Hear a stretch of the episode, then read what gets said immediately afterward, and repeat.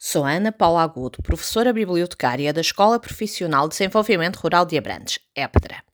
A partir do momento em que as aulas foram suspensas em março, a biblioteca mobilizou-se no sentido de prestar apoio aos seus alunos e docentes, desenvolvendo o plano de ensino à distância que apresentou no Conselho Pedagógico.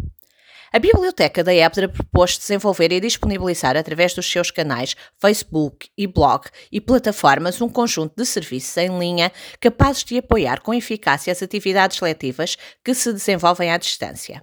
Em paralelo, adaptou o seu plano de atividades para que a sua ação pudesse ser desenvolvida nos domínios de apoio à leitura, às literacias dos média e da informação e às atividades de caráter livre.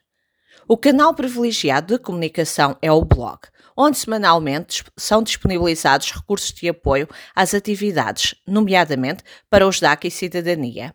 É aqui que divulgamos os trabalhos realizados pelos alunos.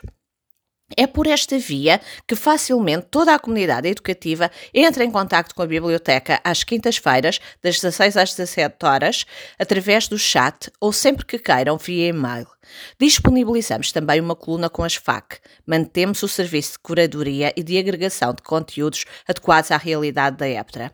Pelas características da escola, a direção decidiu manter os espaços da biblioteca e do Centro de Recursos abertos para apoio aos alunos que estão na escola.